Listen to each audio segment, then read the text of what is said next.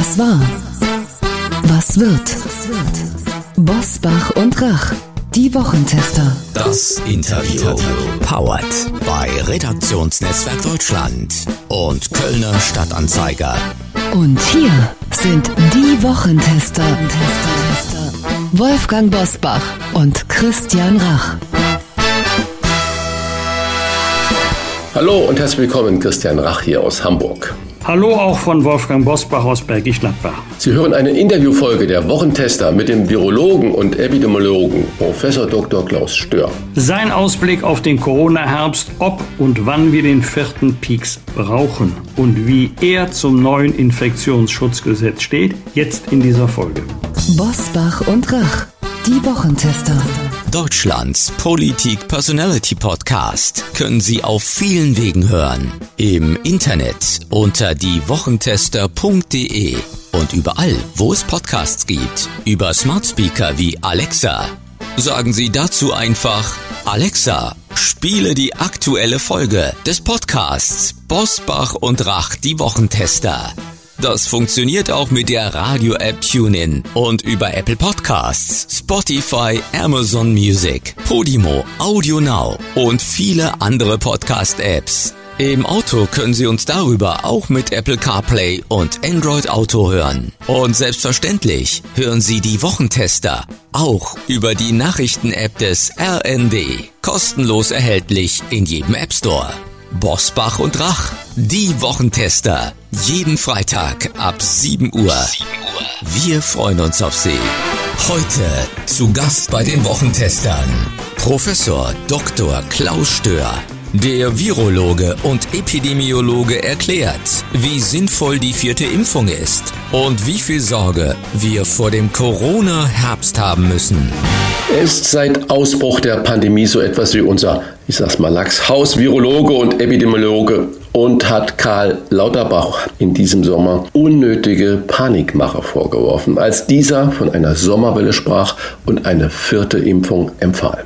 Nun ist Lauterbach trotz vierter Impfung an Corona erkrankt und sozusagen das lebende Beispiel dafür, dass auch die vierte Impfung keine vollständige Immunität gegen das Virus bringt. Warum also Lauterbachs Druck auf die STIKO? Das fragen wir Professor Stör, Mitglied im Corona-Sachverständigenrat der Bundesregierung. Heute zu Gast bei den Wochentestern. Herzlich willkommen, Herr Professor Stör. Ich bedanke mich recht herzlich. Einen schönen guten Tag. Herr Professor Stör, als Karl Lauterbach Sie kürzlich fachlich mit dem Fußball-Zweitligisten St. Pauli verglichen hat, was haben Sie da als erstes gedacht über Lauterbach? Der hat keine Ahnung von Fußball, der hat noch nie die Emotionen von St. Pauli und das Können gesehen oder wie, wie haben Sie das wahrgenommen?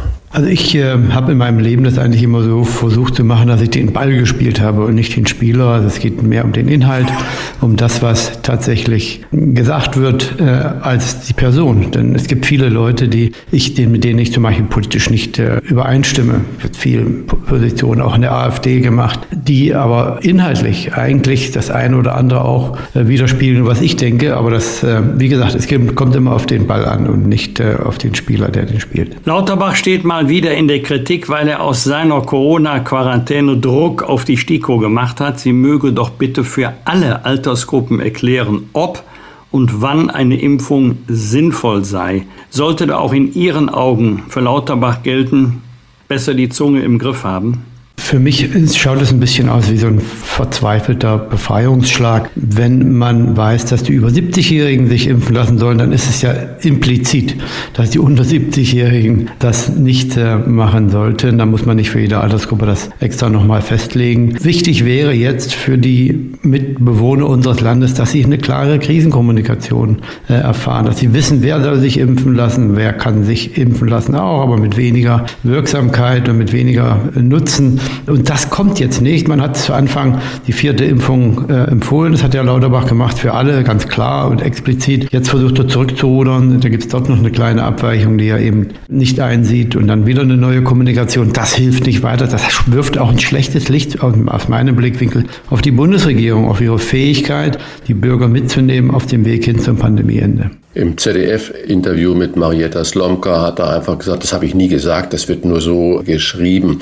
Dann mhm. machen wir beide das jetzt mal bitte konkret. Die STIKO empfiehlt derzeit eine vierte Impfung, also die zweite Auffrischungsimpfung, für Menschen ab 70, Patienten mit unterdrücktem Immunsystem, Pflegeheimbewohner und Personal medizinischer Einrichtungen. Soweit so klar. Ist damit nicht auch klar, was für die anderen Altersgruppen gilt, nämlich keine Impfung, so wie Sie es gerade eigentlich schon formuliert mhm. haben. Ja, ich glaube, das ist für alle schon klar. Aber Herr äh, Lauterbach steht offensichtlich mit dem Rücken an der Wand und versucht dann irgendwie seine schlechte Krisenkommunikation äh, und seine Alleingänge auch gerade zu rücken.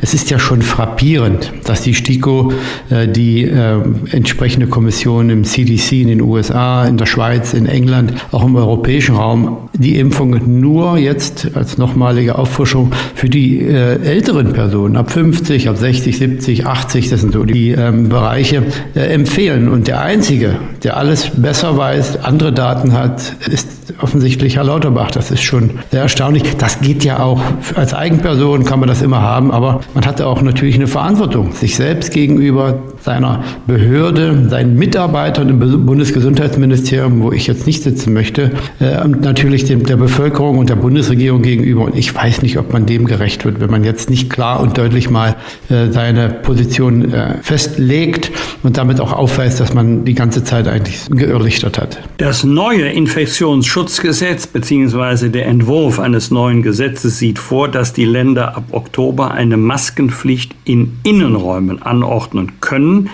mit Ausnahmen für frisch geimpfte und Genesene, solange Impfung und Genesung nicht länger als drei Monate zurückliegen.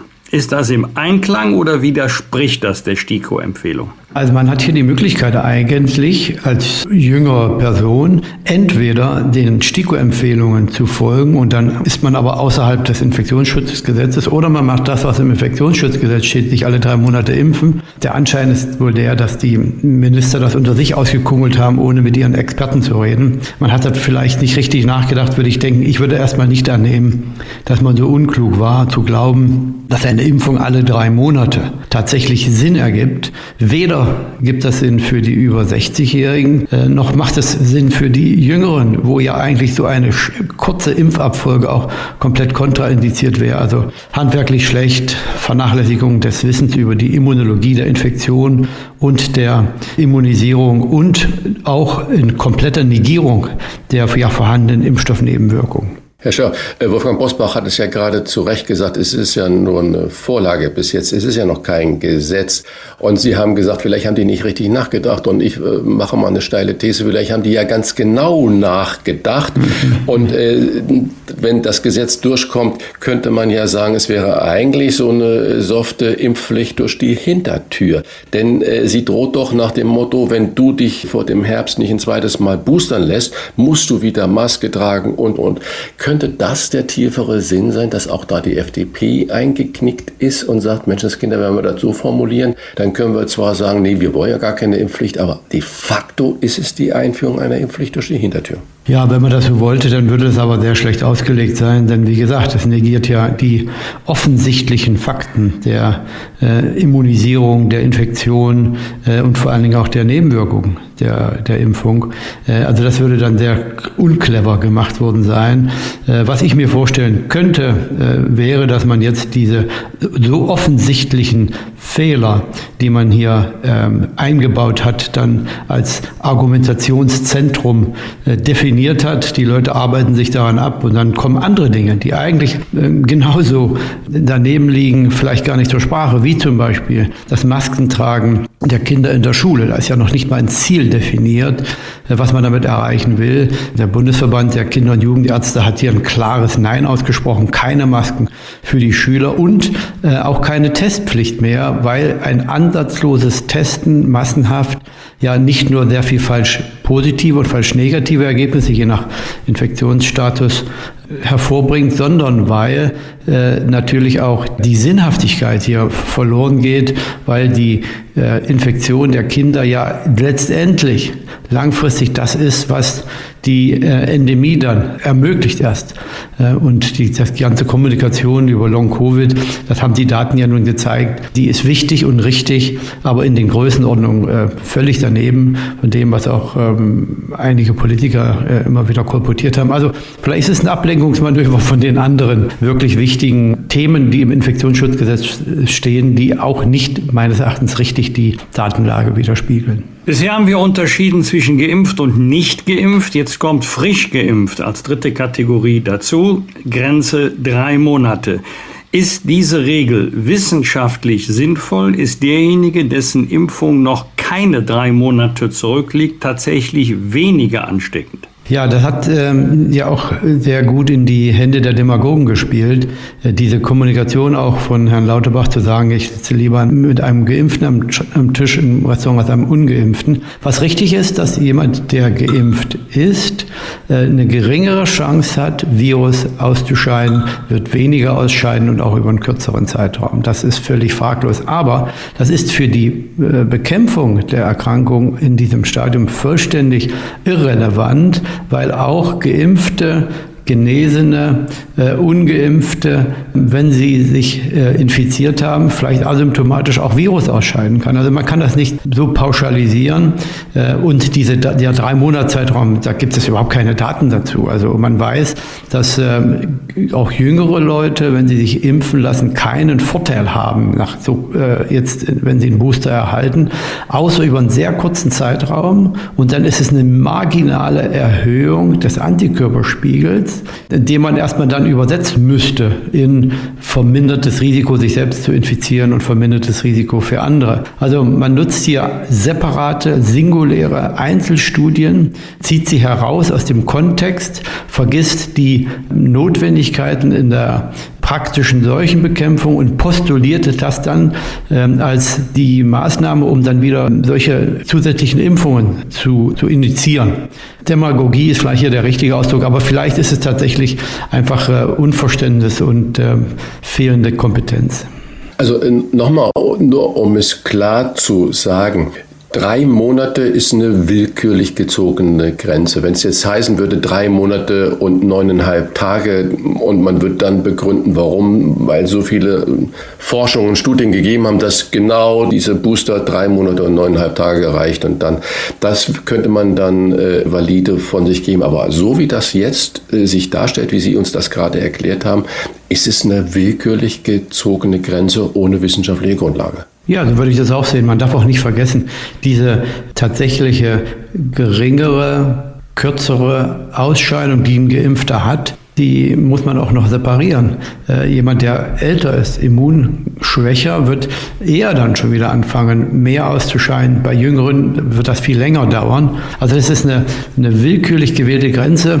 Man muss natürlich in, in, bei der Krankheitsbekämpfung immer mit Grenzen arbeiten. Über 60, über 50, das, das ist ganz normal. Aber das ist einfach nicht datengestützt. Aber noch schlimmer ist es, dass man hier die Nebenwirkung der Impfung komplett außer Acht lässt. Äh, denn es ist ja immer ein abwägendes Verhältnis zwischen Nutzen und Risiko. Und das Risiko, besonders für junge Leute, sollte nicht unterschätzt werden. Die Daten, die sich jetzt verdichten zu den Nebenwirkungen, zeigen ja, dass es hier ein erhebliches Problem ist.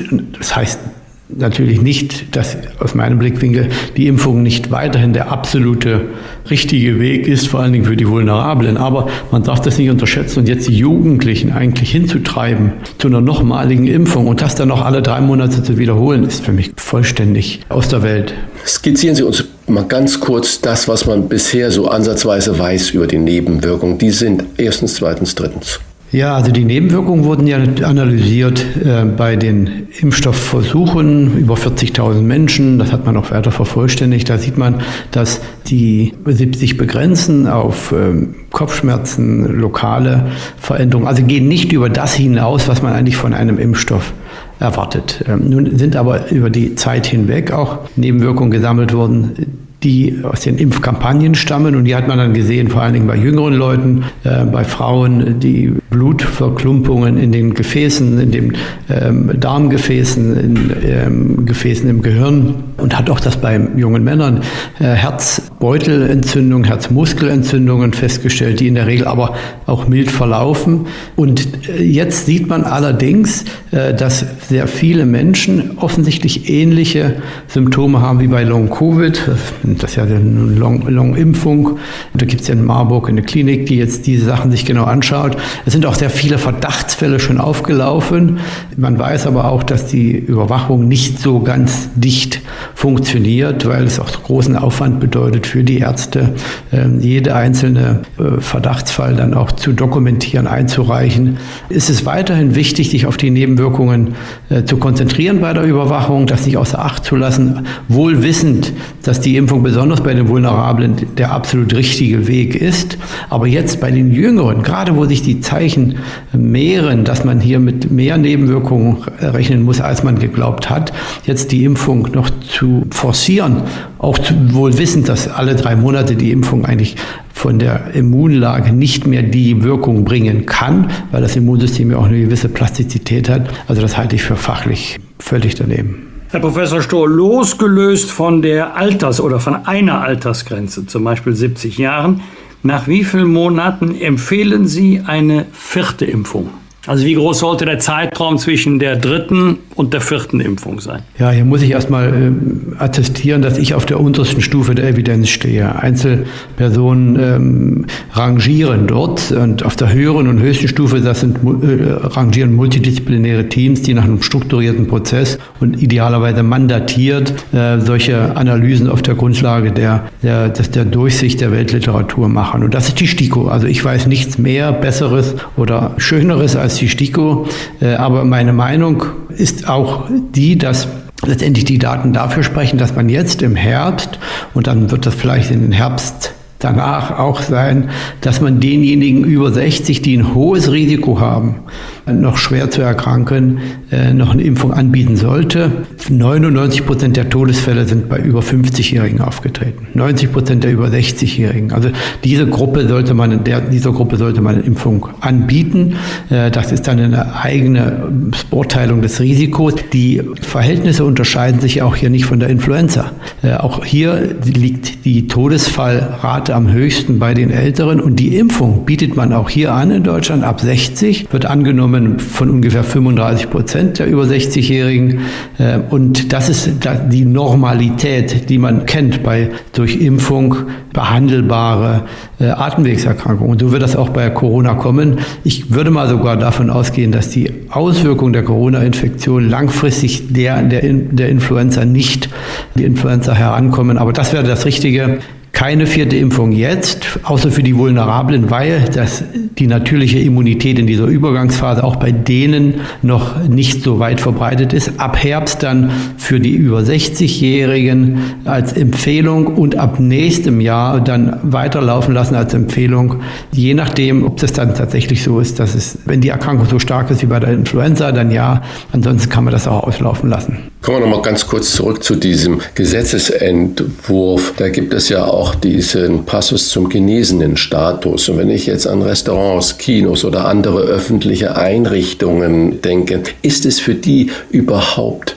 möglich, den genesenen Status zu überprüfen? Und wer lässt sich denn das überhaupt bescheinigen? Also grundlegend dafür ist es nochmal wichtig, sich zu erinnern, dass letztendlich der genesenen Status gemeinsam mit einer Infektion den besten und lang andauernden Schutz gibt. Es gibt gute Studien, auch wieder aus Israel vom August 2021 und auch vorher, die zeigen, dass wenn sich jemand, äh, wenn jemand infiziert war und sich hinterher hat impfen lassen, hat er den geringste Wahrscheinlichkeit, sich nochmal zu infizieren. Das heißt jetzt nicht, dass man gegen die Impfung argumentiert. Besser ist es schon, sich erst impfen zu lassen. Aber für die, die sich dann impfen lassen als erstes und sich dann ähm, genesen danach, die haben den zweitbesten Schutz. Als nächstes kommt dann äh, die Gruppe derjenigen, die nur infiziert waren, ohne Impfung. Und als letzte Gruppe sind dann die, die zwei oder drei Dosen an Impfstoff bekommen haben. Also die Impfung plus die Infektion ist der richtige Weg äh, und die bietet den größten Schutz. Und auf der Grundlage dieses Wissens ist es für mich unerklärlich, dass man den genesenen Status jetzt so schlecht behandelt in dem Infektionsschutzgesetz, wie widerspricht auch den Daten.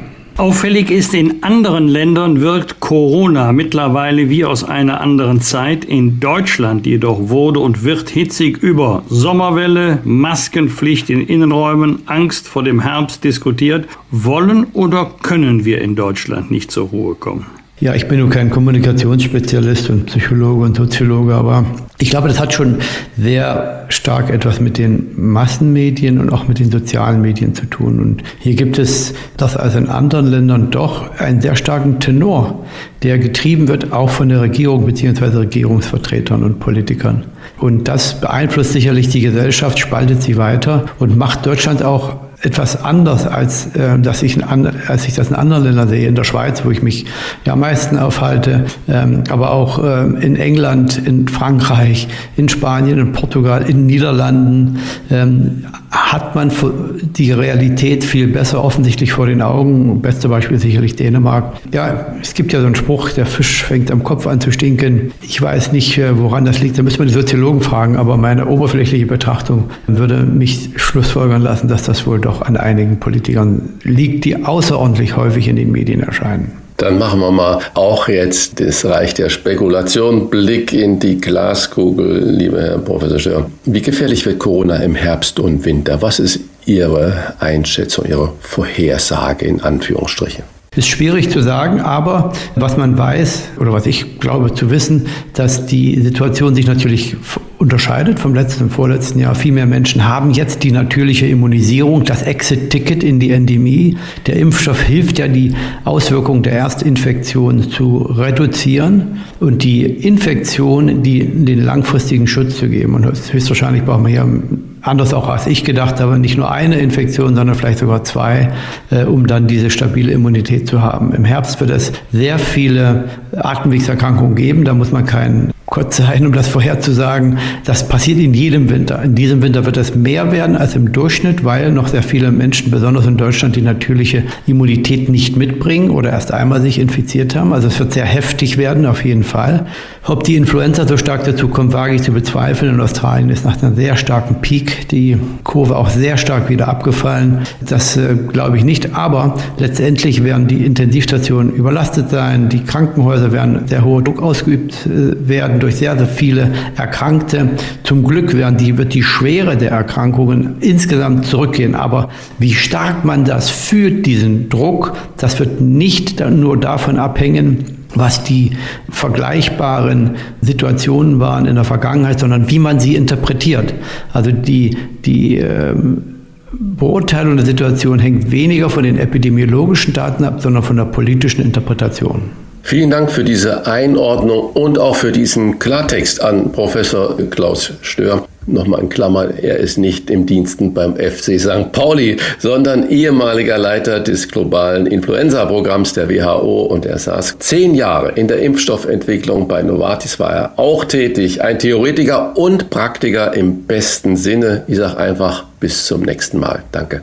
Ich bedanke mich bei Ihnen. Herzlichen Dank auch von mir, Professor Stör. Bosbach und Rach. Im Internet diewochentester.de das waren die Wochentester, das Interview mit Unterstützung vom Kölner Stadtanzeiger und dem Redaktionsnetzwerk Deutschland. Wenn Sie Kritik, Lob oder einfach nur eine Anregung für unseren Podcast haben, schreiben Sie uns auf unserer Internet- und auf unserer Facebook-Seite.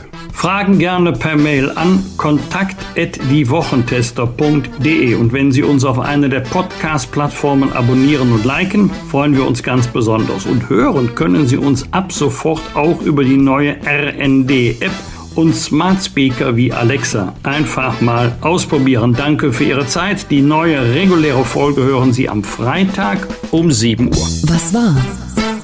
Was wird? Wolfgang Bosbach und Christian Rach sind die Wochentester. Ein Maßgenau Podcast. Powered bei Redaktionsnetzwerk Deutschland und Kölner Stadtanzeiger.